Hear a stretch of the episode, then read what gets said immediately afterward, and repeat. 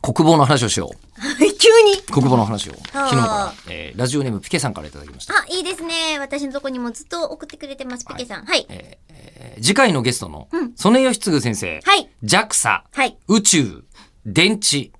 なんてことで、曽根先生がどんな方なのかななんていろいろ調べてたんですが、あるキーワードがガンガン出てくるんですよね。ほ宇宙戦艦ヤマト。ああ、はい。国防の話ですよ。私も一時期乗っておりました。いや私じゃないですけど。うんえっと、そっちのお話もめちゃ聞きたいじゃないですか、こんなの。というか、迎えるこっちにはなんて言ったってヤマトの乗組員がいますから。あ、言ってくれてた。もうちそうなんょっとです黙ってよ、私。うん。無理でしょ。いや、だって、先んじて言っちゃ悪いじゃん。えりこさん、ついにこの人、 この口を開くで、えりこさんのめちゃくちゃ喋る人以外の部分 に、光が当たる日が、声優としめてのちパゃくちゃ先、めちゃくちゃ先読まれてましたね。パやパヤマトにパパパパパパ パは知ってる知ってる知ってる。その歌は知ってる。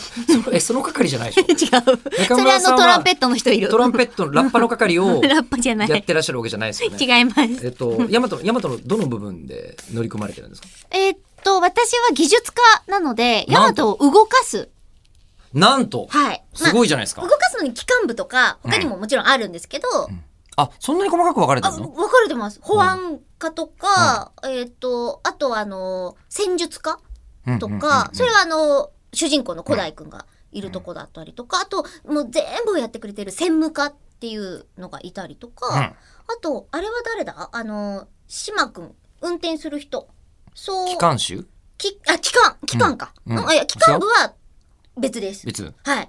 パイロット徳川操さんがいます操縦そうそうそうそう、操縦の人がいます。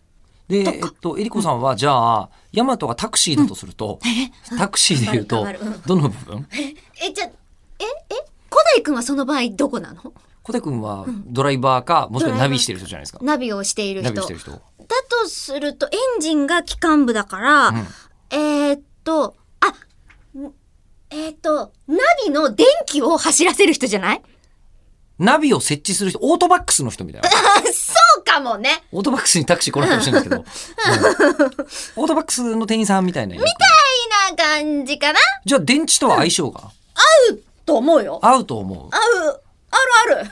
う。そうするとあ、とあの、翻訳とかしてます。私は。